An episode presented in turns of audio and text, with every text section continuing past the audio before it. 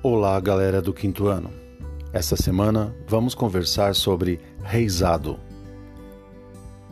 A folia de reis, também chamada de reizado ou festa de Santos Reis, é uma festa popular e tradicional brasileira. Trata-se de uma das festas folclóricas mais emblemáticas do país. O reizado possui um caráter cultural e religioso e ocorre no período de 24 de dezembro a 6 de janeiro, dia de Reis ou dia dos Três Reis Magos. No Brasil, a festa é celebrada em diversas regiões do país.